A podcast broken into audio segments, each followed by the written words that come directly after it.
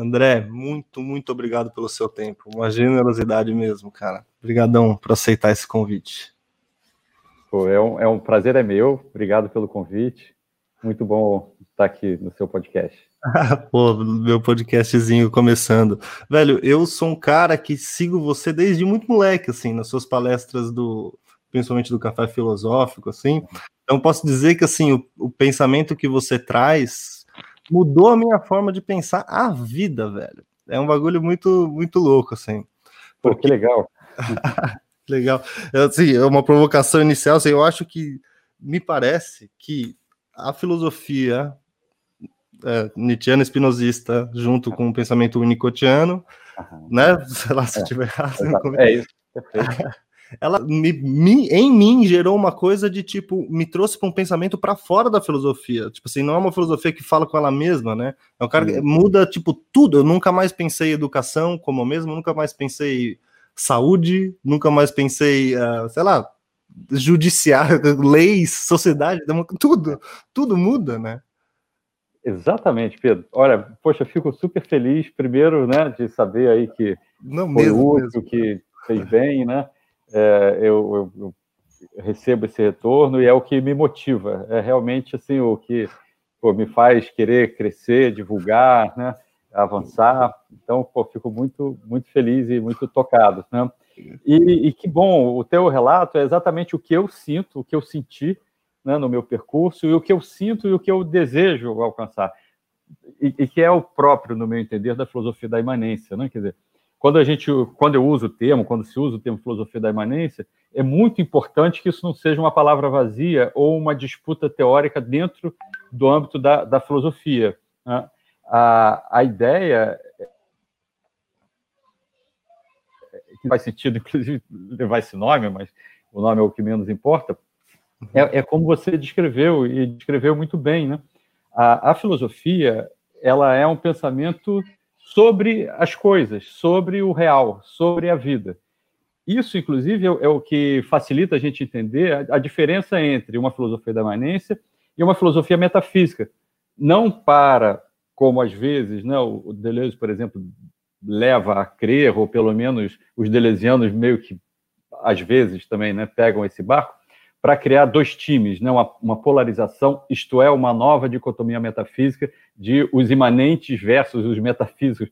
Não é essa a ideia, muito pelo contrário. Né? Quer dizer, o, o, o que caracteriza a imanência e que deixa clara essa diferença com a metafísica é pensar o real. Enquanto que a metafísica, claro que ela está, vamos botar já entre aspas, pensando o real, mas a, a metafísica tende a pensar o real a partir de um dever ser de uma idealização, de uma proposta assim de, de como o real deveria ser, ou, que no fundo dá no mesmo, como uh, no fundo o real é ou seria.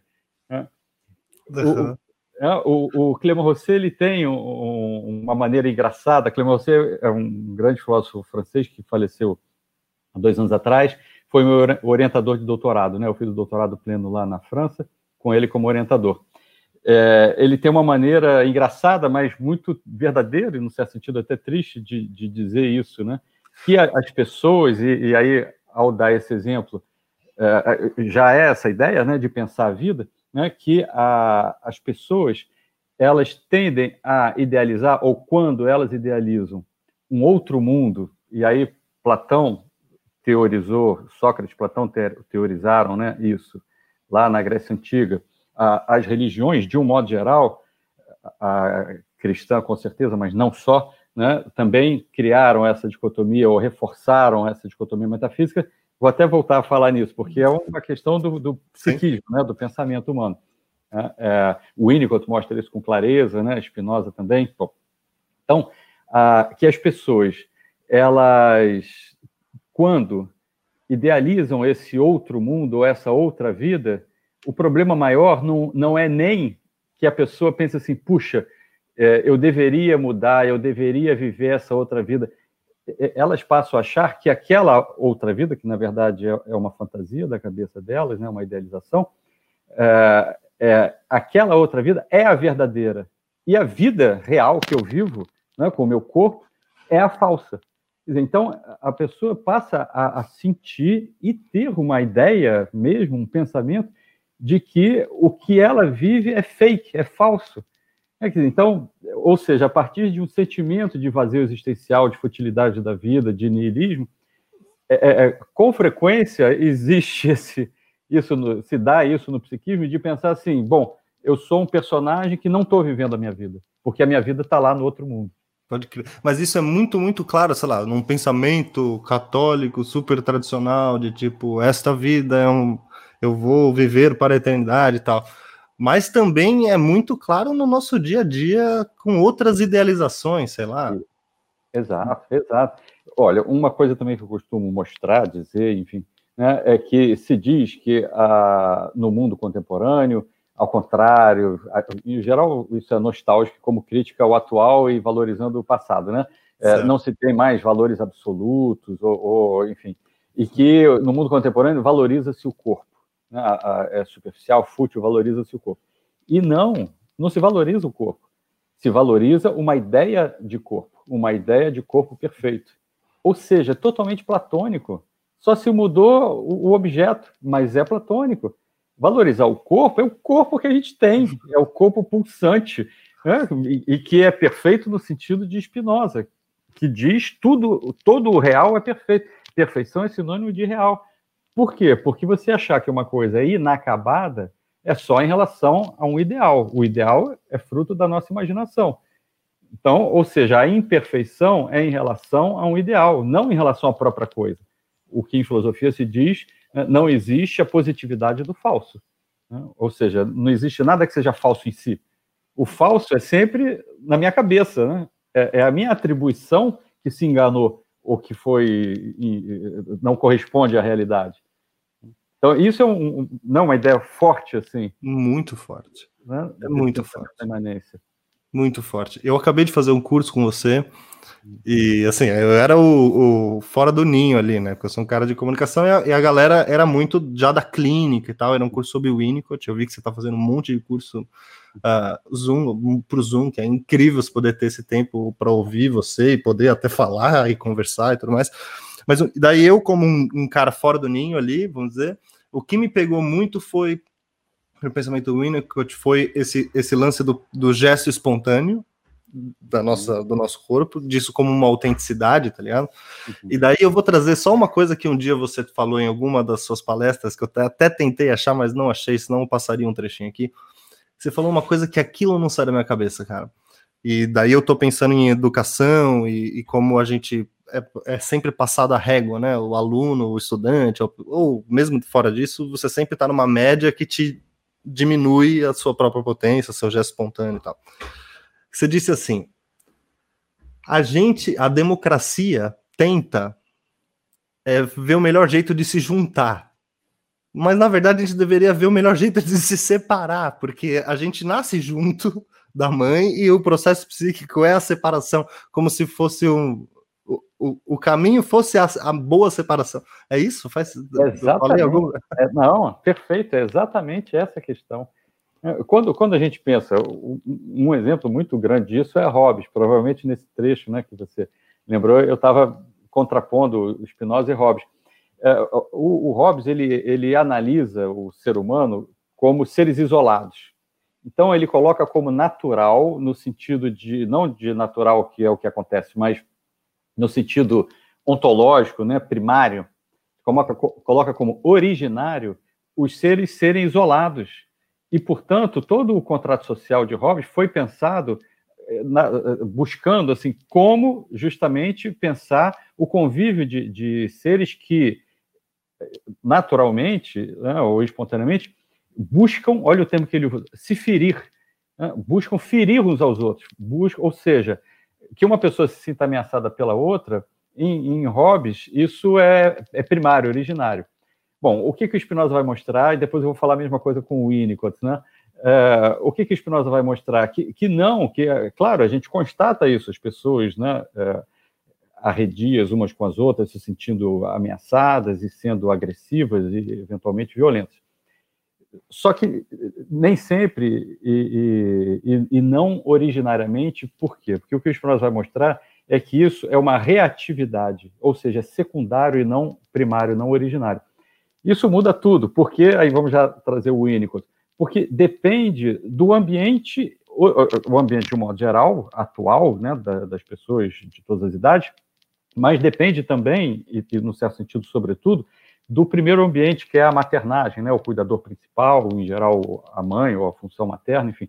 Porque se o, o bebê ele tem o gesto espontâneo acolhido, não de uma maneira perfeita, porque nesse sentido né, não existe a perfeição. Então, se ele tem o gesto espontâneo acolhido, ele acredita na própria potência dele e vê o ambiente, mesmo que aos poucos vá é, contrariando ele, e isso vai fazer com que ele perceba que existe um eu e um outro, né, ele vai confiar no, no, no ambiente, então nesse primeiro ambiente, e por conseguinte, por extensão, espontaneamente ele vai tender a confiar na própria potência e confiar no mundo e na vida. Dessa maneira, fica claro entender que nós vemos o outro como um inimigo potencial, tanto mais quanto o ambiente, a começar inicial e atual, é hostil, porque aí sim a gente se sente ameaçado. Aí voltando para o que você trouxe, né? E é exatamente essa ideia. Que nós surgimos do ventre materno, ou seja, a gente surge dessa substância única, né? Desse isso, desse indeterminado. E a gente se diferencia a partir do um, né? se diferencia em, em, eu e o outro. Então, a, a, a concórdia né? ou a, as boas relações interpessoais, elas dependem, e isso deveria ser mais percebido e levado em conta em todas as áreas, né? É, da psicologia, da educação, da política, etc., é, vai depender de como a gente se separa. Porque se separar bem, a gente se separa mantendo a nossa potência, se sentindo respeitado, não se sentindo ameaçado, e mantendo isso que o Winnicott vai chamar de concern, né, em inglês, concernimento pelo outro. Né? É, ou seja, que, é, que aliás é, é, como eu entendo a definição de ética, é pensar em mim e no outro ao mesmo tempo. Né? Porque ética vem de ethos, do grego ethos, que é justamente a, a pensar a, a, o pertencimento do indivíduo na coletividade, mas não em detrimento do indivíduo. Então, é pensar no indivíduo e no outro indivíduo.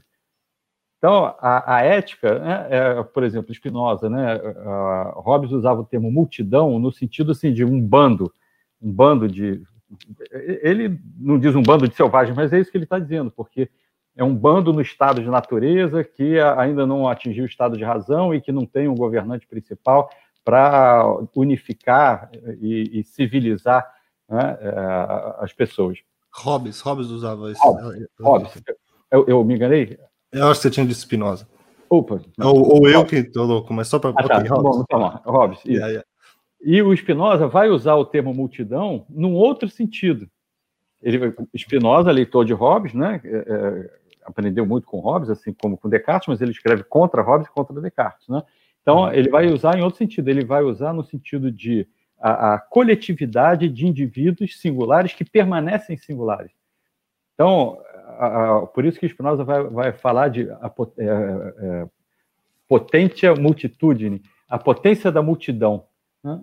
É, a multidão não é um bando, a multidão já é o sentido de um, um coletivo que, por exemplo, depois né, o, o Kant vai usar multidão no sentido robesiano, e, e, e falar com desdém pela multidão e dizer ela só se torna um povo se for unificada, tal, tal, tal. Quer dizer, então, Kant, nesse sentido, é claramente robesiano. Uhum. E, e, e, que depois, enfim, vai, vai se ter também o termo de massa, né, para falar justamente de um rebanho, né, de, um, de uma uniformidade. E Spinoza chama sempre atenção, não, não, não, não. A, o direito, a maneira né, que o Spinoza diz, se contrapondo a Hobbes, o direito natural individual é inalienável. Ah, não, não tem como o indivíduo ceder totalmente o direito natural dele a um governante, ou a um Estado, ou a uma organização. É, cada um continua com a sua dignidade individual, independente se está mais para a imaginação, para a fantasia, para a razão. Aliás, é, todo esse modelo metafísico, né, é, Hobbes, Kant, Hegel, fica muito claro a, a idealização, quando eles colocam, é, por exemplo, na filosofia política, isso fica muito claro, quando eles colocam essa instância governante como espontaneamente racional para organizar os, os, indivíduos bestiais. Né? Total. É evidente que isso não corresponde à realidade. Sem dúvida. Eu acho que hoje em dia é evidente mais ainda. É, eu comecei com Nietzsche, na minha lei, sendo leigo completamente. Depois eu fui para drogas mais pesadas, Spinoza e tal. Mas eu queria dizer assim, porque o Nietzsche ele traz uma postura, ele traz uma postura no que ele fala, né? E tem um uhum. livro seu, o Pensamento como o mais potente dos afetos, certo? Que você organizou. É, o conhecimento exato. como o mais potente dos afetos que você organizou. Ah, eu tenho esse livro e eu li o seu texto, porque em um dos, ah, tem um milhão de textos, eu li o seu texto. E depois que eu li aquilo, que foi muito difícil, mas eu consegui, eu acho, que você fala muito sobre o estilo do o estilo de literário, do jeito que o Nietzsche explica, Isso. também implica na, na própria filosofia dele. É. Em algum lugar você toca isso também nesse, nesse. E daí eu fiquei daí pensando em educação, a minha pergunta é assim: Porra, eu preciso de um cara como você que já caminhou um monte, que deve ter precisado de outros caras como Clement Rosset, para eu conseguir acessar esses conhecimentos mais longos, tá ligado? Porque uhum. em algum lugar, quando você pensa em educação de, pô, a gente precisa é, ser, é, eu vou, ter, vou ser bem tosco aqui, mas você precisa ser mais autodidata, você precisa buscar aquilo que te interessa, o conteúdo ele não pode vir pronto, né? Uhum. E nessa época de AD hoje em dia, você vê com os adolescentes, eles já estão tipo mutando o professor e indo buscar outros professores, porque agora eles podem ouvir o professor lá da, da USP que eles nunca poderiam. Então tá rolando isso, eu acho, em algum lugar. Uhum, uhum. E daí no senso comum, ou para mim mesmo, numa ingenuidade, é tipo Uh, você não precisa de estrutura, mas você precisa de uma estrutura também para aprender, certo? Certo. Então, assim, qual, qual que é a solução, saca? Porque não tem solução, né? Mas digo assim. É, vamos, vamos pensar, né? É, então, bom, primeiro, é, é, me sinto próximo do que você falou, né? E do seu é, caminho, porque eu comecei com Nietzsche também. Uau. É, porque o, o, Nietzsche, eu acho engraçado, porque o, o, o, Nietzsche ele tem aquele livro, aquela consideração intempestiva, Schopenhauer Educador. Né? Uhum. E na, eu lancei um, um, um, um, volume né, com três números sobre a filosofia do Clément Rosset, por ocasião do falecimento dele, da, da revista que eu, que eu sou o editor-chefe, né, responsável, que é, é a revista Trágica, é online, gratuita, então, é só colocar é, revista trágica, é, IFIX, IFCS, UFRJ, que aparece. Aí, se quiser colocar okay. Clemão C, o André Martins, já vai aparecer lá direto, é, é online gratuito. Aí, nesse número do Clemão Rosset, nesse volume, que foram três números, um dos números eu fiz o, o, o editorial, né, um prefácio, assim, que eu, eu intitulei Rosset Educador. Né? E, e, na verdade, antes do Rosset, quer dizer, quem foi o educador para o Clément Rosset também foi Nietzsche. Né? Então, eu, eu diria, Uau. assim como eu disse Rosset educador, eu diria Nietzsche educador, né? parafraseando Nietzsche, o próprio Nietzsche, quando escreveu Schopenhauer educador. É, em que, que Schopenhauer foi educador para o Nietzsche? Falando assim, em uma frase, né? É, o, o Schopenhauer, ele claramente se decepciona e se choca com a descoberta, ainda que a gente coloque entre aspas, da. Ah, opa, legal, isso aí. É, é, o Schopenhauer se, se, choca e se decepciona com a descoberta de que os valores ditos superiores, os valores transcendentes, os valores que o Kant vai colocar como o dever moral, que vai buscar na razão pura, não existem. E, e eu diria mais, não só não existem, acreditar que eles existem ou buscá-los como ideal é ruim, ou seja, são valores ruins que são apresentados como bons e como existentes. Né? É, e aí, uma maneira de dizer essa diferença entre Nietzsche, leitor de Schopenhauer, e Nietzsche, Nietzsche mesmo, né, é que Schopenhauer é, é, como se ele dissesse assim: não existe uma, um princípio de razão suficiente, não existem valores superiores, então, realmente, o, resultado é que eu estou mergulhado num niilismo, estou né? num vazio, não tenho mais referência. Uhum. E Nietzsche seria, é, aprendeu com Schopenhauer, não existe um princípio de razão suficiente, uma razão pura, não existem é, valores morais transcendentes, não existe ordem moral do mundo. Que bom. Então a diferença seria isso. Né? Que bom, uhum. olha, olha a vida, a, a potência, a pujança da vida né, se oferecendo para a gente e, e, em nós mesmos. Né? Então, esse é o Nietzsche educador, ou seja, ele coloca, e aí, né, comentando isso que você trouxe, né, é, inclusive pelo estilo dele, ele coloca a gente na imanência com um texto que é sempre poético, né? É, eu, eu, vejo Nietzsche assim como uma ferida aberta, e uma ferida aberta dizendo assim, é, vamos nos regozijar, né? o júbilo da ferida aberta.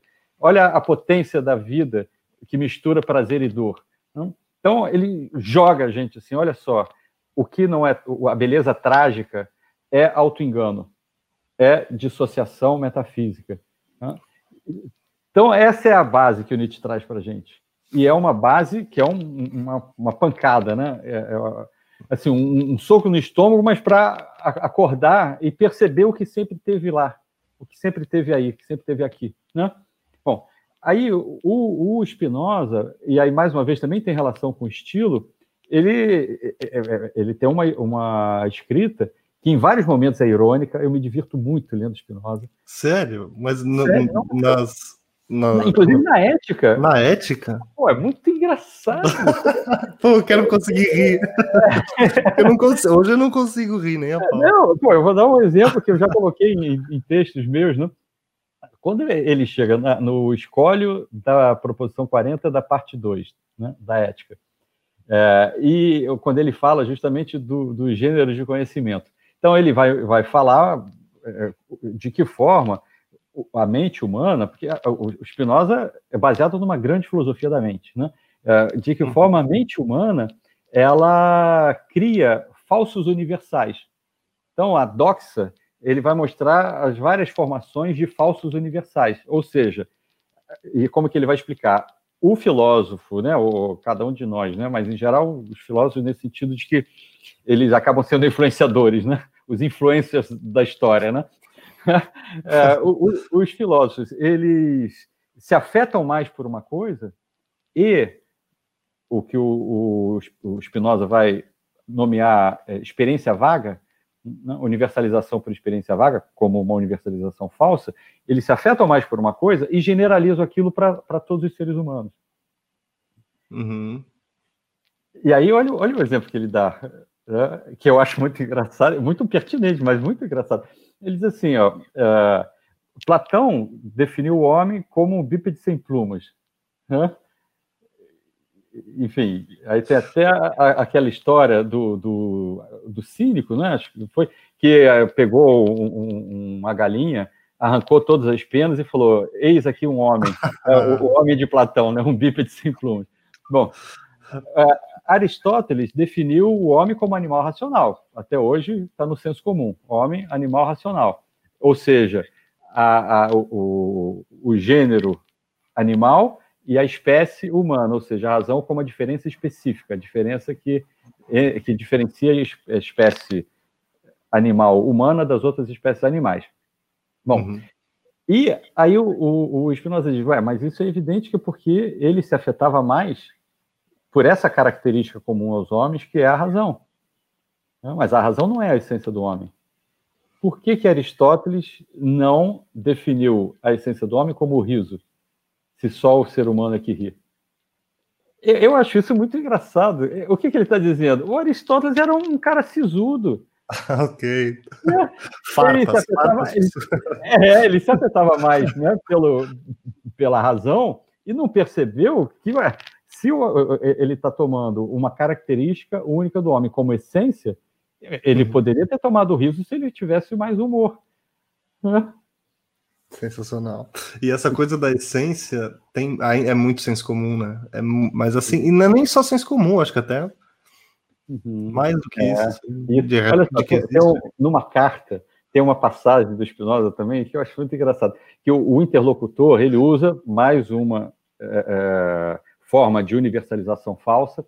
Ele uhum. usa o que o Spinoza vai nomear, que é o termo da, da né, é, comum na história da filosofia, vai nomear de argumentos de autoridade. E o interlocutor fala assim: Ué, mas olha só, ou seja, o interlocutor não tem argumento e não está conseguindo acompanhar o raciocínio do Spinoza e os argumentos de Spinoza, ele fala assim, não, mas peraí, mas é, é, aí eu não me lembro exatamente quais são os autores, mas eu acho que é, é Platão, Aristóteles, enfim. Platão e Aristóteles dizem isso que eu estou dizendo, né, o contrário do que você está dizendo. Aí o, o Spinoza na carta, mas dá para ver que ele está tipo assim, ai, que paciência que eu tenho que ter.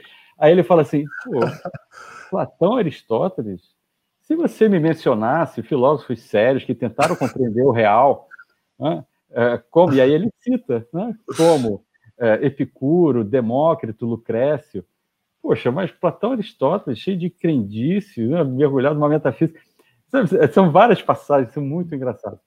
Né? Sensacional. E, e, muito pertinentes. Né?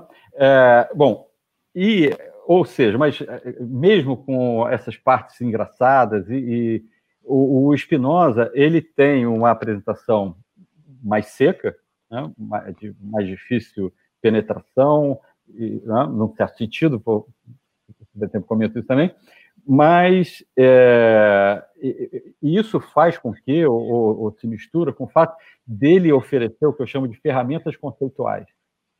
Ferramentas uhum. cirúrgicas. Quando você justamente entende, enquanto que o Nietzsche joga a gente na imanência, né?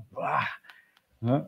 É, o, o Spinoza dá ferramentas conceituais, não é para a gente explicar a, a imanência, é para a gente compreender a imanência, isto é, a nossa própria vida. Volta ao seu comentário inicial. Então, Spinoza oferece um monte de ferramentas assim, nossa, olha só, justamente eu posso pensar todas as, as, áreas do saber, eu posso pensar a minha vida, eu posso pensar o amor, a felicidade, as relações interpessoais, eu posso pensar a política, a escola, a educação, porque são ferramentas para pensar o, o mundo e a vida. Ou seja, né? É, Nietzsche verbalizava isso, né? Eu, eu, eu, quero seguidores que sigam a si próprios. Né? É, Spinoza oferece as ferramentas assim, ó, vamos para o mundo, vamos para a vida. Pensar é pensar a vida. O pensamento metafísico, que eu ia dizendo, né? antes de mais nada, ele é uma forma de, de, de pensamento que basicamente se, se estrutura, funciona, de que maneira na nossa mente. Né? Quando algo nos contraria ou algo dói né, diante de uma dor, o bebê, e o Winnicott mostra isso, no bebê, inclusive recém-nascido, né, o bebê, a criança, o adulto, cada um de nós, a gente dissocia aquela que o Spinoza chama de ideia do corpo, ou seja, aquela vivência que, cuja intensidade é dolorosa, a gente se dissocia dela. É como se queimasse o fusível ou olhasse para outro lado uhum. para poder sobreviver. Então, a defesa psíquica, ela, ela é uma defesa, ela tem uma função, é, é ótimo que ela exista, e permite que a gente sobreviva, mas tem um preço. O preço é justamente que, ao olhar para o lado, ao invés de olhar para o real, eu vou procurar explicar o real, bom, primeiro, denegando o real e buscando as tais explicações que vão dar um sentido que vai se colar, né, ploft, plaquet em francês, né, vai se colar no real. E aí não explica o real, o real continua existindo. E aí, dentro desse efeito, o que, que acontece? A pessoa se identifica com esse eu falso, com esse falso self? E aí sente isso que Freud e Lacan, que são né, a, própria psicanálise é imanente, mas eles partem e mantêm e criam uma teoria dicotômica metafísica, né, vão dizer assim, ah, é o inconsciente, é o desejo, como é o, o suposto lado animal do psiquismo do ser humano o ser humano é um só, a mente é uma só. O, o que está acontecendo é uma dissociação defensiva, e quando a, a, a, pessoa, né, cada um de nós, a gente se situa nisso que o Spinoza vai dizer, que é uma ideia da ideia do corpo, né? ou seja, uma ideia sobre a ideia do corpo, mas que se dissociou da ideia do corpo e olha para outro lado, ou seja, para outras ideias, para outras teorias, para outras imagens, para não olhar de onde ela vem e que ela poderia né, é, compreender, quando isso acontece, né, essas outras teorias vão fazer com que aquilo que eu não compreendi, que no entanto continua existindo, né, é, seja vivenciado e sentido por mim como ameaçador, como misterioso. Como, né? Então, o Spinoza ele propõe o quê? Que a ideia da ideia, em vez de se dissociar da ideia do corpo e procurar fontes de autoridade, experiência vaga, uh, teorias, teses, etc., etc., que ela se volte para a ideia do corpo, que é o quê? Compreender os nossos afetos, compreender como as coisas me afetam, compreender a partir do modo como eu me afeto o que, que é uma projeção minha, o que, que é esse outro da realidade compartilhada. Então, essa é a, é a filosofia do Spinoza, que é uma terapêutica. Né? É uma filosofia terapêutica por isso, né? É, porque é um voltar-se a si mesmo, não como Sócrates, né? conhece-te a ti mesmo, que, é, que até parece, né? que é a propaganda enganosa, que é, conhece a suposta definição do que é o ser humano, né? lá no mundo das ideias. Ué, isso não conhecer a si mesmo. Né? É, é, conhece uma ideia de si mesmo, já idealizada, já metafísica. Spinoza está falando, não, não, não conhece-te a ti mesmo, né? Seria parafraseasse Sócrates, seria assim: é, é, perceba o modo como você se afeta. Não, não é crie um conhecimento sobre o modo como você se afeta, é perceba, é, é uma autopercepção. É, é assim, caramba, como que eu me afetei aqui? Nossa, olha só, o que, que veio à minha cabeça aqui? Puxa, o que, que eu estou pensando e não tenho coragem de, de perceber? Então, é um, um afinamento, né? É, da própria percepção dos próprios afetos, e isso sim é o conhecimento como mais potente dos afetos. Uau! Uau! Incrível, porque o senso comum, porque geralmente você, não, na verdade, não quer olhar dessa forma de cuidado para si, você quer suprimir né, as coisas e tipo, não, eu deveria, na verdade, estar tá fazendo isso, não, eu vou fazer um planeamento, eu vou botar aqui as metas. Eu, é, porque a metafísica, é. a metafísica vai nesse lugar também, né? Eu tenho é. um objetivo, então é aqui para chegar até aqui, e você está completamente negando o uhum. gesto espontâneo. É, até as eu vejo assim, até terapias mesmo, talvez uhum. psicanalista, posso estar falando besteira, mas até uhum. outras terapias assim que uhum. são nesse sentido de suprimir uhum. Para você isso. fazer o certo. Não é, não é, isso? É exatamente isso, exatamente isso. A, a ideia é assim: se eu percebo que eu estou me afetando como eu não gostaria, que eu estou me afetando de um jeito que me faz mal, como eu não gostaria, ainda é perigoso, que eu posso estar querendo um ideal, né? mas de um jeito que me faz mal, que eu não me sinto bem. Ué, justamente, primeiro, é preciso entender se isso é uma ideia da ideia inadequada, ou seja, eu estou querendo ser o que eu não sou e que não tem nada a ver comigo, né? E, tá, tá, tá. Uhum. É, é, e, e se, enfim, de fato me faz mal, eu tenho que entender, primeiro, eu tenho que perceber que eu estou me sentindo assim, ou me afetando dessa forma, e isso é transformador, só isso pode ser transformador. Não? Se justamente eu não olho para isso, para olhar assim, eu, eu, o que eu devo ser, né? o, o Tu Deves lá do Nietzsche, no prefácio do Zaratustra, que é a própria ideia do dever moral que se impõe em Kant, né? e, e que é o senso comum, uhum. esse dever ser, não interessa se é um dever ser eh, moralista ou se é um dever ser uh, da filosofia oriental, e que aí eu quero atingir, que eu falo brincando, né? o, o, o décimo dan da faixa preta, da elevação espiritual. Né? E aí as pessoas ficam, ah, eu sou elevado, elevado espiritualmente, não, você que é, não sei o quê, ah, eu tenho que melhorar. É o mesmo dever ser, é o mesmo funcionamento psíquico metafísico. Nossa, mas isso é muito importante falar um pouco mais, né? Porque quando você quer tentar sair um pouco disso, você cai nesse suposto. O Gija que fala, que eu também sei que é um pensamento contrário, mas ele fala desse, desse orientalismo barato, né? Sei lá, é tipo. Ah, é, então, olha só, eu, que eu sei que, que eu, eu, eu, falo, olha só, tem todo carinho por todas essas teorias, mas sinceramente Sim. eu não diria que é barato, entende? Porque assim? não é o orientalismo barato, eu acho que é o orientalismo, assim como a metafísica ocidental. Ok. Essa coisa do Porque, nirvana, dissolver, é, o, dissolver o eu, né? dissolver isso? o eu, exatamente. Dissolver o eu é a própria dicotomia metafísica. É, o problema está no ego, mas ok, então concordo que o problema está no ego, isso estamos de acordo. Né? Mas o que, que não é o ego? É, o que não é o ego é a potência individual. E não um nirvana, né? Me dissolver no todo. Hã? Uau! É, é muito mais. Sua, sua posição é muito mais radical, na verdade, né? É, isso, e ao mesmo tempo é muito mais na imanência. Sabe, é, é, assim, olha só, todas as pessoas, não tem essa de elevação espiritual, tudo bem, você pode nomear dessa forma, mas será que vale a pena? Todas as pessoas têm, a, a, mantêm ontologicamente a sua dignidade. Ontológica, está todo mundo aí se afetando.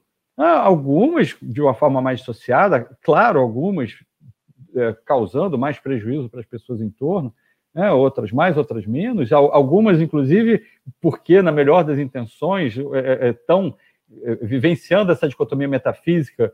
Né, é, é, igual, hoje fica fácil de ver o cristianismo do século XX, por exemplo, né, uhum. em nome do bem, quanto mal se fez. Sim. Mas é esse funcionamento metafísico que aparece também com as religiões orientais e com, com é, o, o coach ou autoajuda, né? Uma uhum. coisa que eu costumo também mostrar, assim, hoje em dia, não só hoje em dia, né? Tem essa coisa de encontre o seu propósito da vida. Uhum. Nossa, soa super bonito, né? E o que que na prática acontece? Em geral, tudo bem que não sempre, mas uma grande maioria das vezes, eu acho que induzido pela forma como a coisa é dita e pela própria ideia, né? O seu propósito, né? o meu propósito. o meu propósito, eu coloco isso no ideal. Aí o que, que eu vejo as pessoas sofrendo e lamentando, ou seja, pela pista errada da compreensão, né? É assim, uhum. nossa, eu faço um monte de coisa legal, tenho prazer na minha vida, mas tô, tô mal porque eu ainda não encontrei o meu propósito. Uhum. Ué, se você faz um monte de coisa legal, tá bem na vida, tá bom. É, a, a, imanência, a potência da vida é você encontrar beleza e potência e vida, exuberância de vida nas pequenas coisas do dia a dia, da tua casa, a, a natureza, o que você faz. Né? Para falar de filosofia, por exemplo, dentro da história da filosofia, é, eu acho que, que, que, foi o Heráclito, né? enfim, depois, dando um Google, a gente confirma uhum. a informação mas que os, os discípulos passaram na casa dele, né? e aí chegaram lá assim, e ele não estava. Aí ouviram um barulhinho ali na cozinha, lá atrás, aí foram para lá e estava o Heráclito na cozinha. E os discípulos ficaram muito vexados, assim, muito decepcionados, contrariados, né? Como o grande Heráclito está na cozinha? E aí Heráclito respondeu: é, aqui também habitam deuses. Uau! Deuses, é, no plural. Deuses, é, deuses, é, dentro Era da filosofia grega, né? Sim, sim. É, é, ou seja, a vida não está só no que você acha que é o, o sofisticado, o elite, o, o, meritório. A vida está em tudo. É, por isso que eu acho importante isso que o Spinoza traz, né, essas ferramentas que o Spinoza traz, porque aí a gente entende que é, é essa armadilha metafísica do psiquismo humano né, é que vai fazer com que você pense assim: ah, agora é, é, igual que eu brinco também, né? Boa parte dos deleuzianos, também influenciado por algum, algumas passagens da filosofia do Deleuze, é, é, é, como se eles dissessem assim: nossa, o mundo vai ser muito melhor quando o século será deleuziano, né? Com aquela frase do Foucault, enfim, que é uhum. inclusive uhum. interpretável, mas. Uh, e, e, e, nós somos a favor da diferença, se todo mundo fosse a favor da diferença. Você é a favor da diferença? Aí outra pessoa responde: não, ah, então não fala mais com você. Ué, cadê a hum, favor? Porque... É, onde não está radical suficiente. Não aceita a diferença? sim, é, sim. ou seja, a, esse funcionamento metafísico é que é para ser entendido, né? Essa dissociação psíquica entre a ideia do corpo e a ideia da ideia é que faz com que a pessoa veja né, uma, uma teoria boa, repito, assim como o cristianismo do século XX, veja uma teoria que agrada, que se apresenta como do bem, e aí, nossa, então vou aderir a isso, contra o resto. Né? E aí, em nome do bem, faz um monte de mal. E, e fica se achando, e aí fica naquela coisa do mecanismo psíquico, mais uma vez, da culpa. O culpado é o outro. Não, o culpado sou eu. O culpado é o outro. Não, a, a psicanálise me mostrou que eu tenho que me responsabilizar pelo que eu penso, né? Aí por isso que tem gente que aproxima de, de Sartre, né? Uh, nós somos responsáveis por nossa ação sim e não, mas muito mais não do que sim. A gente tem que compreender e não se responsabilizar. Tudo bem se se responsabilizar for compreender, mas a palavra está ruim. Né? De qualquer forma. É, é de qualquer forma, responsabilizar-se está muito mais voltado à imputabilidade, ou seja, a, a julgamento, condenação, a culpa, do que a uhum. compreensão para transformar. Se a coisa é, é ruim, eu tenho que compreender para transformar. Sem hum. compreender, eu vou simplesmente julgar, certo e errado, bem mal, culpado ou não culpado. Ou seja, a, a, metafísica se refaz, ela se refaz. Ela se refaz, não interessa se o objeto é, é Nietzsche, é Winnicott, Spinoza, é, Deleuze, Sartre, a metafísica se repaz, porque a metafísica é esse funcionamento psíquico que dissocia a gênese afetiva né, do, do, do, pensamento, das ideias, do, da maneira de se afetar, e que, evidentemente, nem sempre vai nos agradar, porque a gente se afeta tanto ativamente quanto passivamente. Né? É, e, portanto, diz Spinoza, a compreensão disso é que a própria compreensão ela é um afeto ativo. Então, compreender uhum. nossos afetos passivos desconstrói o afeto passivo naquele momento em que eu compreendo. E isso não é para ser aplicado no futuro. Isso eu vejo até com os meus alunos, assim, é, é, vários relatos assim, caramba, eu, é, em tal situação que aconteceu agora, em situações análogas no passado, eu me via reagindo de uma certa maneira. Agora eu me, me vi reagindo de outra forma. Ou seja, não é uma aplicação, é realmente uma transformação da ideia do corpo. Então, ou seja, quando a ideia da ideia ela realmente busca essa percepção, é uma autopercepção, né? Uhum. É, ou, ou, seja, isso é importante. O afeto ativo em Spinoza é que ele se explica pela nossa própria potência. O ativo em Spinoza não é é o oposto, no certo sentido, da ideia da ideia dissociada da ideia do corpo, e, que se torna o famoso sujeito, sujeito do conhecimento, né? Em Lacan, o sujeito. Não, não é sujeito. A palavra sujeito é de sujeitar-se. É sujeito quem se sujeita a uma razão pura, a um, a um ideal de, de razão pura, etc. Então, não é ser sujeito de nada, isso não é ativo. Sujeito não é ativo, olha só, sujeito é sujeitar-se, é passivo.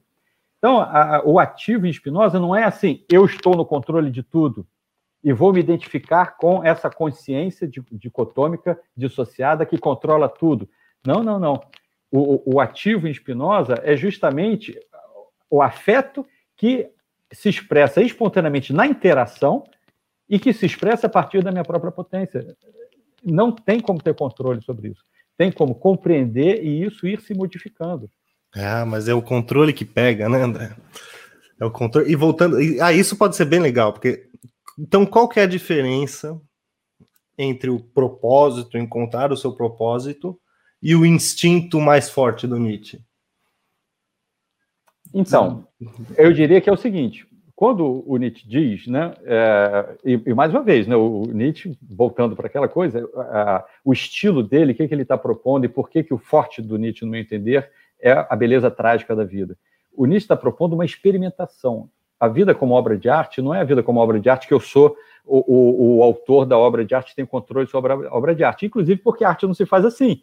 Todo mundo que faz arte sabe, e os grandes nomes da arte, seja na pintura, escultura, o que for, dizem isso, né?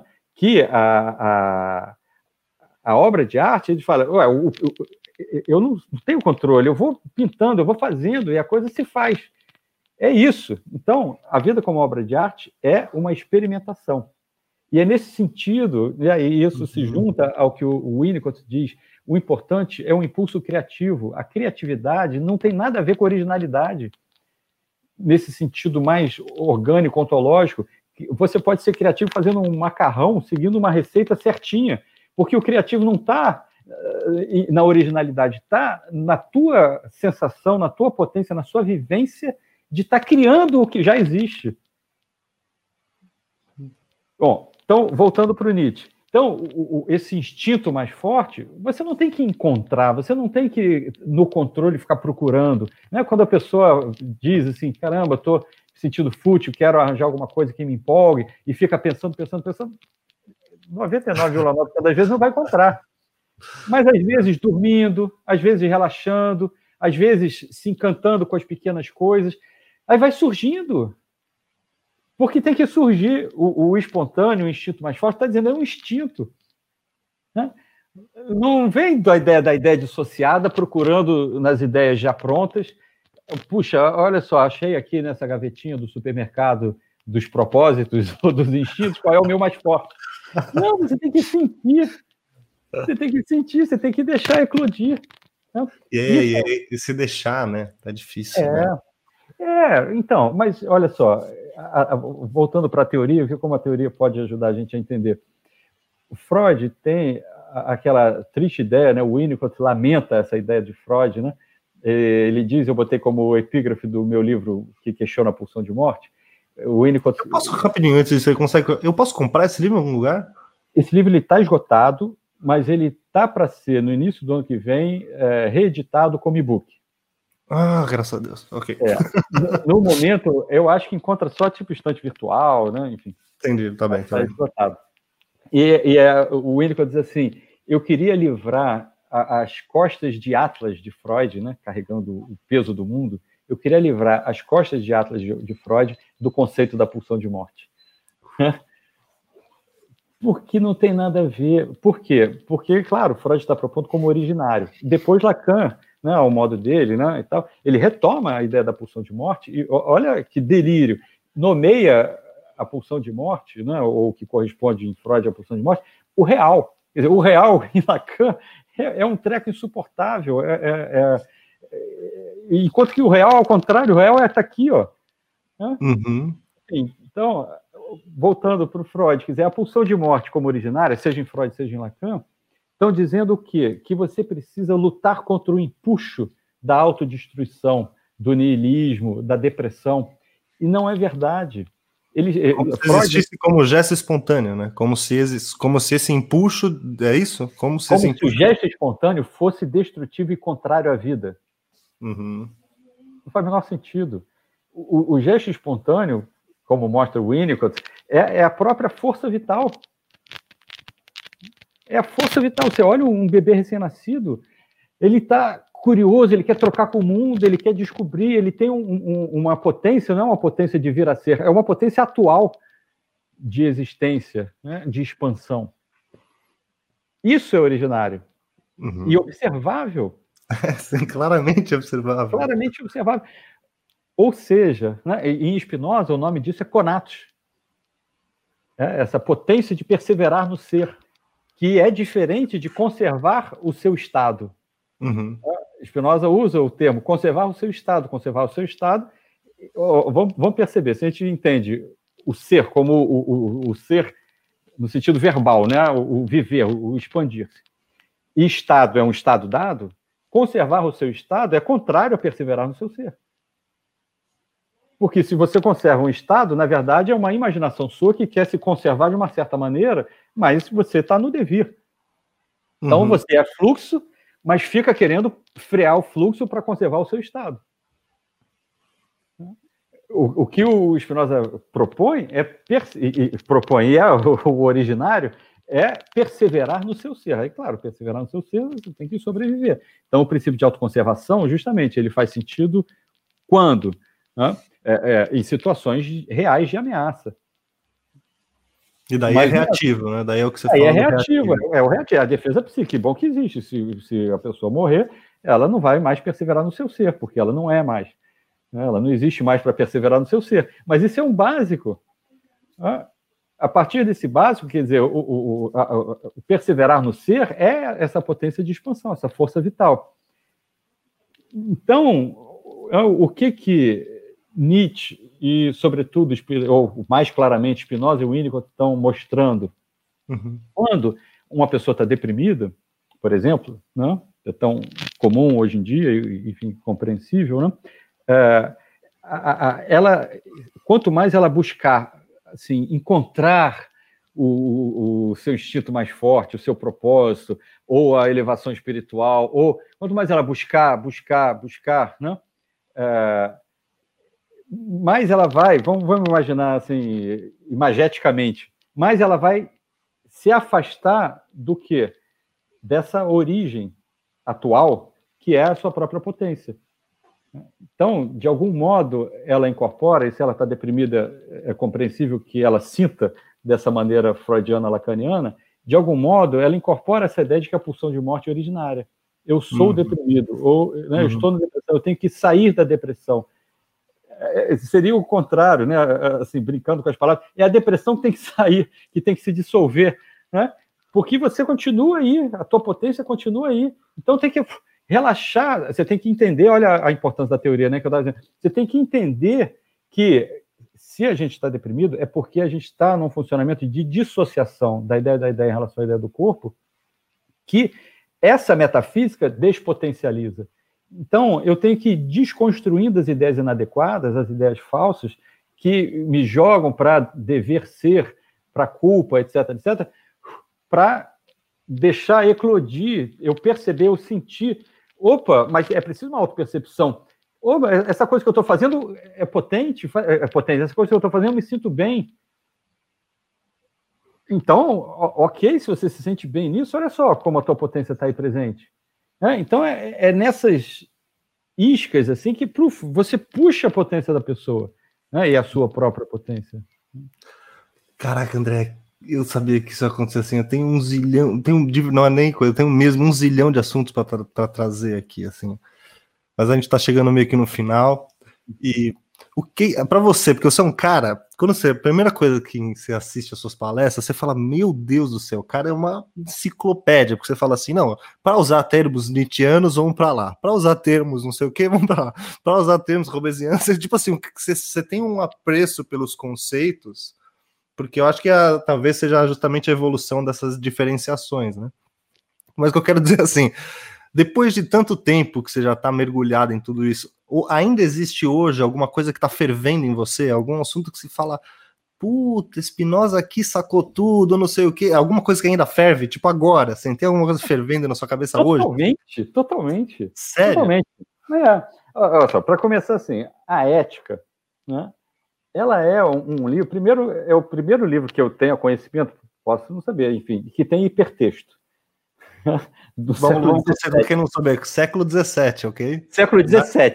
E que tem hipertexto. Né? Você vai lendo a ética, ele bota os parênteses assim e reenvia para o que ele já falou. Então, o tempo inteiro tem hipertexto. Tanto que, né, nos anos 90, tinha um, um, um CD, um CD-ROM que você punha no computador, e quando o Spinoza reenviava para um, um aforismo, olha, para uma proposição anterior, para um escolho, para o corolário, você punha a mãozinha ali, pluft, e aparecia o quadradinho para você não precisar voltar. Então, literalmente fizeram um hipertexto, fizeram um aplicativo com o hipertexto da ética, porque Sim. ela é um hipertexto.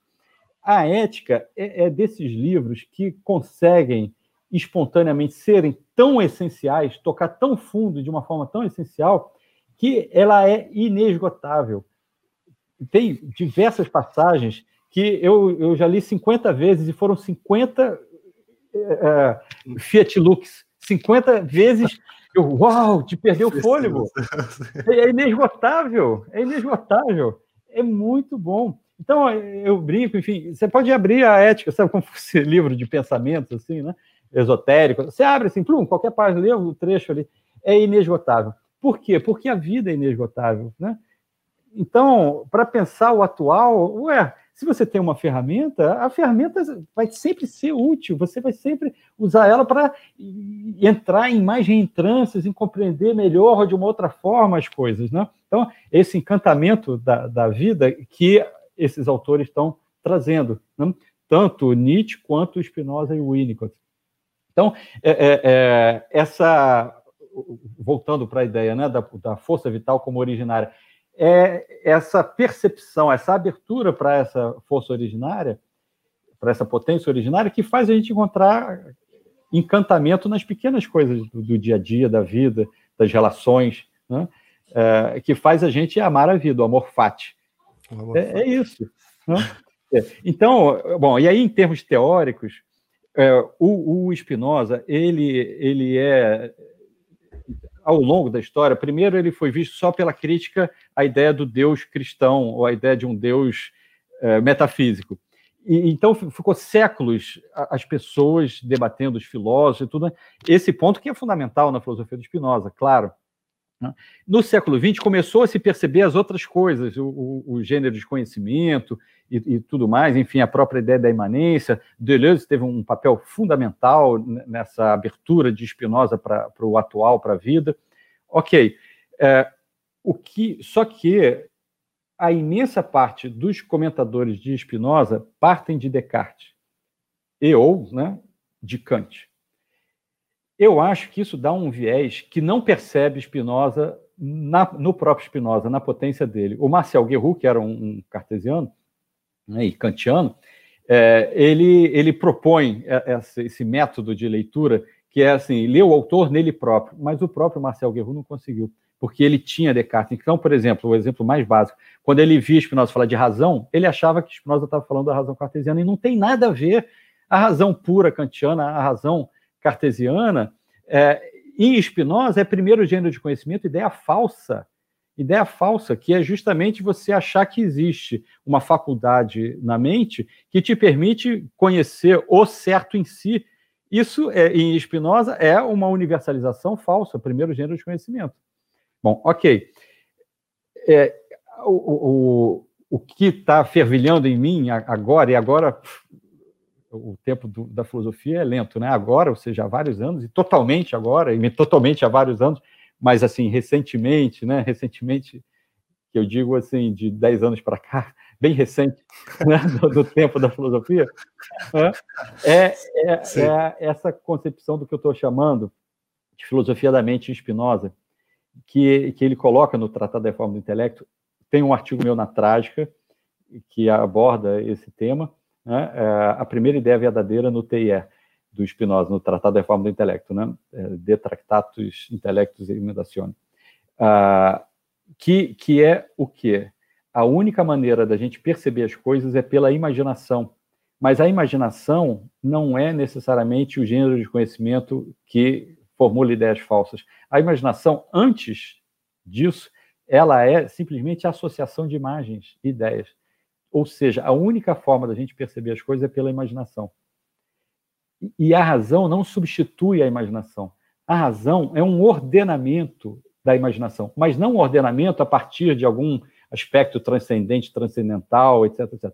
É um ordenamento simplesmente por propriedades comuns. É uma percepção de propriedades comuns que nos permite formar noções comuns, universais, reais, concretos, eh, perceber o que a gente vai nomear de leis, por exemplo, né? Então, a razão é uma forma de imaginação organizada. Bom, isso nos permite não perceber... Uma, não, uma, não que luta contra a imaginação, né? Na verdade. Não luta contra, não luta certo. contra. Então, isso percebe, isso vai fazer a gente perceber o quê?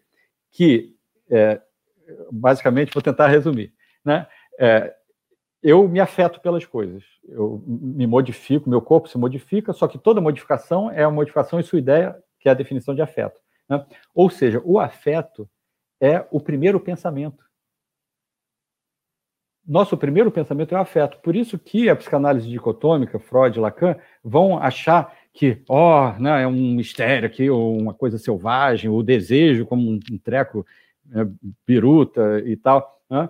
É, e aí alguns vão falar a favor, outros contra, enfim, ou em alguns aspectos sim, outros não. não a, a, o meu primeiro pensamento é o afeto a ideia da ideia, então o afeto é a ideia do corpo. A ideia da ideia, ou seja, a ideia da ideia do corpo, ela é a compreensão desse afeto. E é através da compreensão desse afeto que eu conheço a mim mesmo e ao outro que me afetou. Através da marca que o outro fez em mim, o outro que me afetou. Ok. Então, a imaginação, a imaginação no sentido positivo, da criatividade, né, é, ela significa o quê? Eu me identifico com o isso, o id, né? com a ideia do corpo. Só que a ideia do corpo é, é, é onde está também os meus traumas, as minhas ideias inadequadas, as minhas defesas, porque é a ideia de um corpo marcado pela história de vida e pelas defesas psíquicas. Né? Então, a ideia da ideia é a compreensão, ou seja, é a, a unicamente, não são duas mesmo, não, não é cindida, não é um sujeito cindido, nada disso, é unicamente a ideia da ideia permite com que eu compreenda as minhas marcas, o que é a realidade compartilhada, e perceba, digamos, diante do atual, que é sempre novo, porque as coisas não se repetem, né? então, diante do novo, eu, eu, o, o, funcionamento criativo e saudável, né, pujante, é, é, consiste em que é, eu percebo aspectos familiares comuns com as imagens e ideias que eu tenho precedentes, é, mas o meu interesse é em conhecer a singularidade, que é o terceiro gênero do conhecimento, a coisa singular, a singularidade daquela relação naquele instante. E tanto que eu posso ler um mesmo livro num momento e em outro, e eu como eu sou outro, aquilo puxa, aparece para mim de uma forma singular, única. Mas isso é o tempo inteiro, com tudo na vida, é sempre singular e único. Mas eu, eu tenho um, uma experiência de, de continuidade da existência, tanto minha, quanto da minha mente, quanto do outro. Então, eu associo o familiar para poder sentir o novo. Então, o conhecimento do singular, o conhecimento do novo, o conhecimento da essência do singular, da essência singular do singular, só pode ser intuitivo. Terceiro gênero de conhecimento, porque a ciência intuitiva. Por que ciência? Porque a, a intuição, no início, na verdade, não era um conhecimento do novo. Era uma abertura para o novo, mas que, sem perceber, automaticamente eu associo o quê? Meus preconceitos, meus medos, minhas defesas, outras ideias, a teoria XYZ. Então, a intuição no início, né, Spinoza mostra isso quando ele vai falar dos profetas, né? A intuição no início, a imaginação se enrola toda e você já não sabe mais o que, que é realidade compartilhada, o que, que é projeção sua. Né? Porque a imaginação, para a imaginação, tanto faz, entre aspas, né? se a coisa é externa ou interna. Tanto que as alucinações são simplesmente projeções do interno no externo. Os, delírios, mesmo os mais simples do dia a dia, os auto-enganos, né, o tempo inteiro, a gente vê, é isso, é uma projeção do interno para o externo. Né? É, então, ou seja, é, a imaginação ela é associação de imagens. Se eu não tenho essa, essa percepção da realidade compartilhada e das propriedades comuns, é difícil diferenciar o que é associação com imagens que estão na minha memória, e aí eu projeto e é como se eu estivesse vendo isso do fora, que é um delírio, mas um delírio não é uma coisa excepcional, é corriqueira. E aí você, a, a, a tua imaginação vai fazer você fantasiar e achar que é realidade. Olha que interessante importantíssimo que Spinoza diz no, no, no Tratado da Reforma do Intelecto. Né? É, qual a diferença entre a ideia fictícia e a ideia falsa. Lembrando que não existe a, é, a, a positividade do falso. Né? Ou seja, a ideia falsa não é uma, uma ideia que em si é falsa. Isso não faz o menor sentido, é uma contradição nos termos. A ideia falsa é o quê? É a ideia fictícia a qual eu atribuo fatu, é, é, veracidade. Né? Então, a ideia fictícia significa o quê? A única maneira de perceber, a imaginação. Se eu acho que a imaginação corresponde à realidade externa, ou, ou pior, é a realidade externa, a, a, o falso é essa atribuição. Então, a ideia falsa significa uma ideia fictícia, como toda, que eu atribuo como pertencente à realidade compartilhada. Isso que torna ela falsa. Ou seja, o falso é o, essa atribuição, é, o, é, a ideia, é o pensamento, não é a ideia enquanto conteúdo, porque isso não existe, um falso que existe enquanto tal. Né? E a ideia verdadeira Sim. é a ideia fictícia que, que se explica pela minha própria potência e que, de fato, né, é, é, pertence à realidade compartilhada. Essa é a ideia verdadeira. Então, voltando, né? É, então, a, a imaginação quando ela vai para a fantasia, para o delírio, né, é, é, porque justamente ela está fazendo associações de imagens ao já conhecido. A memória do passado. E, sobretudo, quando é traumático, isso fica evidente, isso me bloqueia a minha percepção do, do atual, do real atual, que é o único real que existe.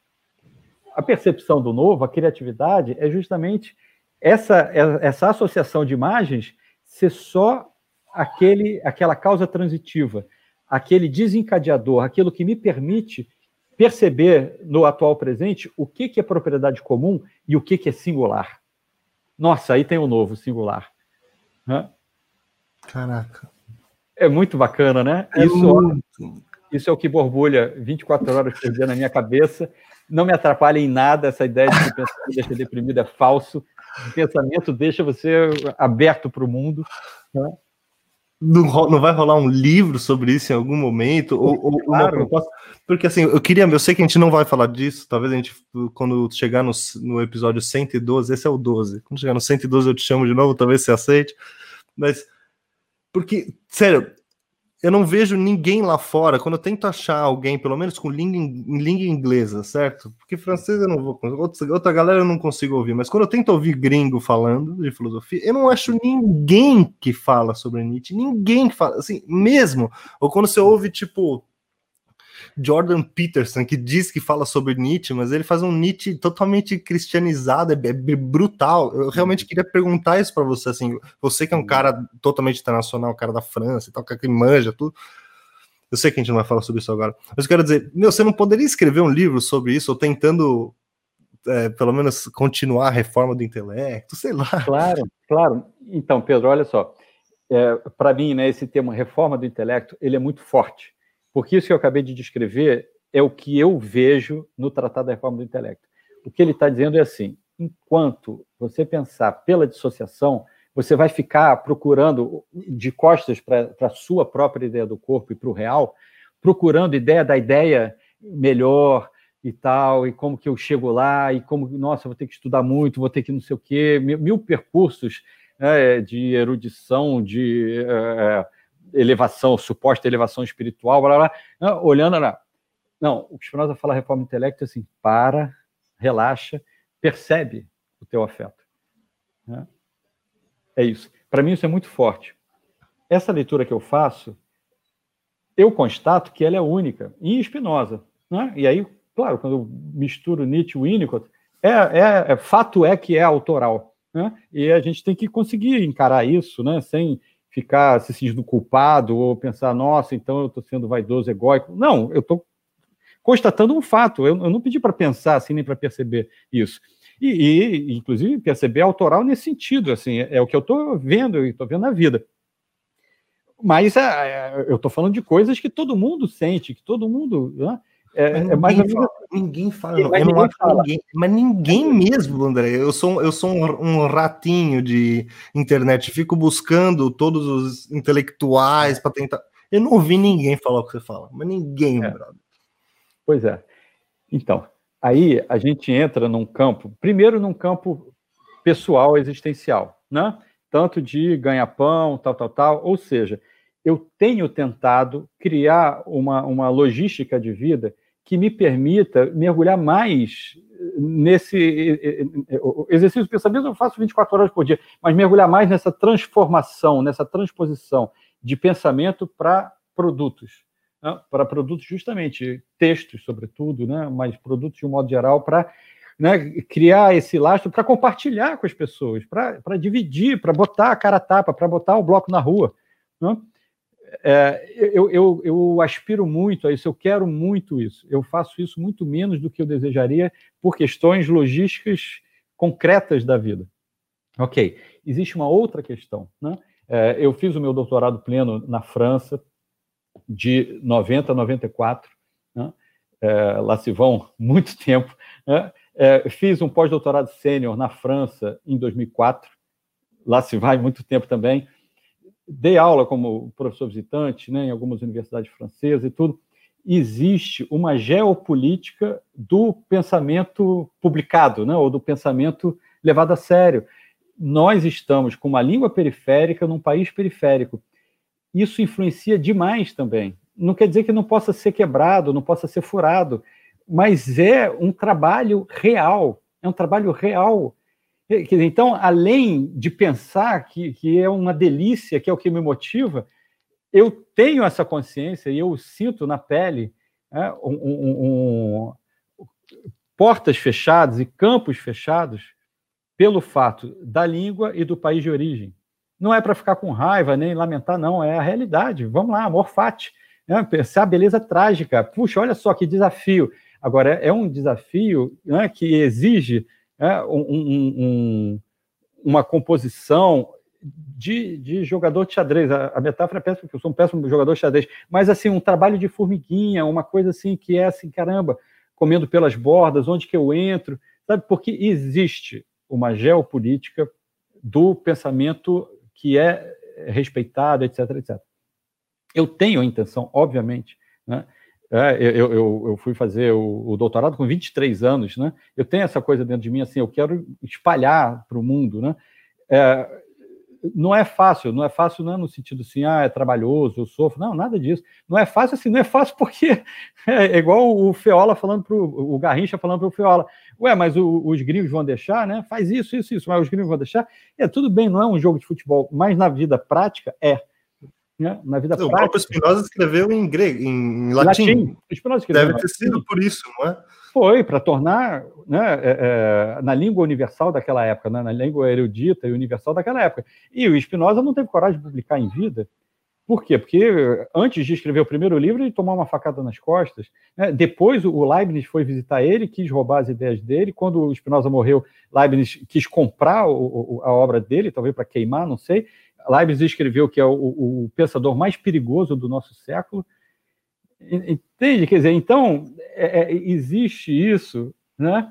É, é mas volto a dizer, é, eu sei que é uma palavra poética e bonita, mas a gente tem que entender isso com amor pela vida e pelo ser humano e pelas defesas psíquicas, né? Mas o fato é que o filósofo, ele, ele pensa algo que, que eu mais gosto é quando as pessoas me falam assim, caramba, você está colocando palavras no que eu sinto, e justamente que eu nunca li, que eu nunca encontrei. Isso, sabe, me, me dá muita gratidão, sabe? É, porque é isso que eu, que eu acredito que eu estou fazendo, que eu quero compartilhar mais. Não? É, bom, enfim, então, o fato é que o filósofo causa um desconforto. O, o Deleuze sempre repetiu isso. O problema é que a maneira como o Deleuze repetia e alguns aspectos da filosofia dele criava essa polarização que é totalmente contrária ao pensamento da imanência. Que é assim, ah, olha só, então existem os outros, o sistema que impede que o filósofo pense, né, e existem nós, né, os eleitos, né, a, a turma lá do, o, a, da, daquela uh, uh, do Ajran, lá do, do Osho, né? Sim. Ah, vamos nos armar para combater o mal. Opa, peraí, isso então... não soa moralidade, moralização, né? tá só invertendo os sinais. Total. Não, total. então é, é assim, a, a, ideia é mesmo, é, é, voltamos para o Nietzsche, né? Que, que não é conceitual, mas que tem essa base de compreensão. É assim, é isso a vida? Quero mais. Né? O, o sim incondicional é não se desviar para as feiuras da vida. Sabe? É assim, nossa, beleza. Tem um, um, um texto meu do, do, que eu analiso Zaratustra, não sei se você já teve ocasião de ler. Cara, eu tô triste que não, não li tudo que você já fez. Ah, onde, eu, onde eu acho esse texto? Não, de verdade, onde eu acho. É, então, ele está também gratuito na internet, no Cadernos Nietzsche, número 25. Cadernos Nietzsche. É, Caderno de Nietzsche, número 25. Romantismo e Tradicidade no Zaratustra de Nietzsche. Vou achar, vou que, achar. Ó, eu, eu, vou falar, tentar falar uma frase do, do, texto. Né? É assim, no, no livro 1, 2 e 3, na, ou na parte, enfim, 1, 2 e 3 do, do Zaratustra, Zaratustra, é, ele está lá na montanha e tal, aí ele se sente solitário, ele desce para o mundo dos homens, aí vê aquele monte de homem mesquinho, aí resolve voltar para a montanha de novo, enfim, então ele está é, nessa vivência, digamos assim, falando, brincando, nessa vivência deleuziana, né? Nossa, eu, eu, vejo a potência da vida e tudo, mas tem os outros, né, os mesquinhos que impedem que o mundo seja maravilhoso, tal, tal, tal. Ok. Aí, e durante esse tempo, o Zaratustra anuncia o super-homem. Né? O homem é uma corda esticada entre o macaco e o super-homem. Aí ele anuncia o super-homem e tal, né? que, que seria essa redenção do, dos afetos passivos do homem. O Spinoza mostra, olha só, são afetos passivos, todo mundo reage. A questão é justamente quando essa, a gente se identifica com essa reação e agrava a reação, né? é, é, não suporta a dor, e outra coisa é você afirmar a vida e não não investir nessa dissociação metafísica. Ok, aí no livro 4 do Zaratustra, o que, que acontece? E aí o que eu digo nesse artigo é que, para mim, claramente é o livro do trágico, que não é nem no 1, nem no 2, nem no 3. O, o, o 1, o 2 e o 3 é da desconstrução, só que essa desconstrução ainda está voltada para fora. Né? Uhum. O 4 é o do trágico. Por quê? Porque ele ouve um grito de angústia e ele desce da montanha, né, ele já tinha voltado lá para a caverna, ele desce da montanha, procurando, ou seja, ele se compadece com aquele grito de angústia, e aí ele vai encontrando os personagens, né? Aí encontra o último homem, o adivinho, o mendigo, o papa, o burro, e vai encontrando os personagens, aqueles que ele desprezou, que ah, meio que se contaminou né, no, no, livro 1, 2 e 3, e ficou, nossa, que vem o super-homem. Né? É, o homem pequeno tem que morrer e tal. Aí ele vai encontrando um por um. Aí, caramba, você está angustiado? Não, não, tudo bem. aí também isso pode dar uma interpretação errada, né? Não é que a, pessoa que está uh, na dissociação metafísica ordinária, da doxa, da opinião, é, ela não tenha a, pulsão de vida, a pulsão de vida, a, a força vital como originária, né? É, não é que ela ou, ou, que ela não sofra, não é nada disso. Claro que tem lá as angústias, tem tudo. Mas ok, a pessoa falou, não, não, não sou eu, naquele momento não estava, não percebi que estava. E aí o, Zaratustra fala, puxa, tá bom, mas passa lá em casa. Aí encontrava o outro, total, é, foi você que deu o grito de angústia? Não. Aí, pô, legal te encontrar, passa lá em casa. Aí ele vai, encontra os personagens todos, não encontrou quem deu o grito de angústia. Aí ele se toca assim, era dele o grito de angústia, que ele estava projetando no fora. Aí, com aquela percepção, ele volta para a caverna, sobe a montanha. Quando chegar lá, ele falou para cada um: passa lá em casa, passa lá em casa. Estão todos lá, reunidos na caverna dele, fazendo uma festa. Ah. Aí ele começa a abraçar as pessoas. É, o, o, o, burro, em alemão, ele fala IA, ele fala IA, IA. Em alemão, IA é sim. Então, o burro é aquele que diz sim para tudo, né? Aí tem uma, uma, cena, parece um filme, né? Tem uma cena, o Zaratustra lá na festa abraçado com o burro, e o burro, IA, IA, né? Sim, sim, sim. E o Zaratustra, né, que não aguentava, irritado com o burro lá atrás e tal, e com, irritado com todos, aí ele abraça o burro e fala assim: nunca ouvi palavras tão sábias. Uau, mas é Nietzsche, Zaratustra é, é uma obra de arte mesmo, né? é prima mesmo. Uau. Então, esse, esse, é o trágico, entende? Quer dizer, o, sim, sim. o trágico é o amor fati. O amor fati não é a polarização da lesiana. O amor fati é, é, é essa compreensão que o Spinoza dá elementos conceituais, ferramentas conceituais para a gente entender no detalhe. E não é para ficar no controle de nada, é ao contrário, para se permitir sabe, perceber os próprios afetos, perceber as próprias reatividades, não para se sentir culpado, ou para se condenar, ou para se sentir envergonhado, para ao perceber as próprias reatividades e, e, e pensando, deixando elaborar né, na mente, pô, tal, caramba, mas por que, que eu estou né, reagindo dessa maneira? Por que, que eu estou sendo reativo? Aos poucos isso vai transformando. Né? Não é uma transformação no controle nem na aplicação. Aos poucos isso vai transformando.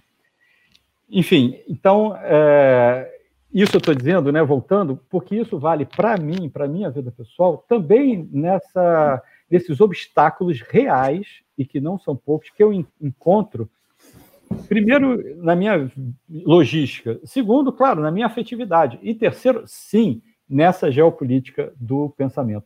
Né? Mas eu espero muito, né? e, e, e, assim, puxa, um, um, uma, um diálogo, um papo, uma conversa assim como essa sua, super me incentiva, sabe, ter esses retornos. Eu preciso, né, como ser humano, é, uhum. ter esse apoio, sabe, para sabe assim, caramba, opa, tem um solo aqui, tem um holding, eu preciso desse holding das pessoas que me leem, que, sabe, assim, pô, André, vamos lá, a gente está junto de você, sabe, desse holding, porque eu quero muito entrar no mercado internacional do pensamento de alta qualidade. Porque é isso, né? Quando você vê o. Eu não sei se você conhece o cara, o, o, o Jordan Peterson lá. Quando você vê a projeção que esse cara tomou e daí, se você vê, eu sei que a gente estendeu muito, cara. Peço desculpas mesmo. Quando, Pô, imagina, gente... quando, quando, você vê a proporção que ele tomou, é, é, muito revelador, né? Você pode reclamar, falar, pô, o cara é um puta de um direitista, o cara não entende Nietzsche, o cara cita Nietzsche à torta direita, se diz junguiano, puta pensamento torto. Lança o livro, 12 é regras para a vida, um negócio totalmente assim. Isso sou eu criticando, tá? Não tô colocando palavras na sua boca, não sou eu. Mas assim, quando você, você pode, se você é revelador de como as pessoas estão sedentas por isso, cara. Uhum, Elas é. querem muito ver alguém falando sério, porque no, no uhum. mínimo uhum. ele, ele tá falando sério ali, saca? Ele tipo, uhum. tipo, se põe como essa, um pensamento de alto padrão e tal. Tem, ou seja, tem muita abertura hoje, eu acho, fora da academia para ouvir isso. Tem uhum. muitos ouvidos, tá ligado? Tem muitos ouvidos. Pô, bacana. Ah, como eu digo no meu canal do YouTube, né, André Martins Filosofia, Sim. Né, Sigamos juntos. Sigamos juntos, é isso. Você tem, cara, tem que seguir você no Instagram, que você, os seus cursos são, assim, é um presente mesmo, né? Você poder ter esse contato, o seu canal do YouTube, incrível, que você está subindo todas as lives. Depois, se você quiser subir esse vídeo aqui, eu posso te mandar também. Claro, quero muito.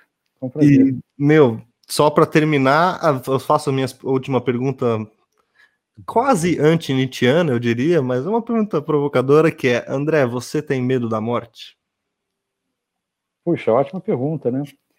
Então, é assim, é, ouvindo e pensando e sentindo, é, eu não diria medo, sabe? O, o afeto do medo, né?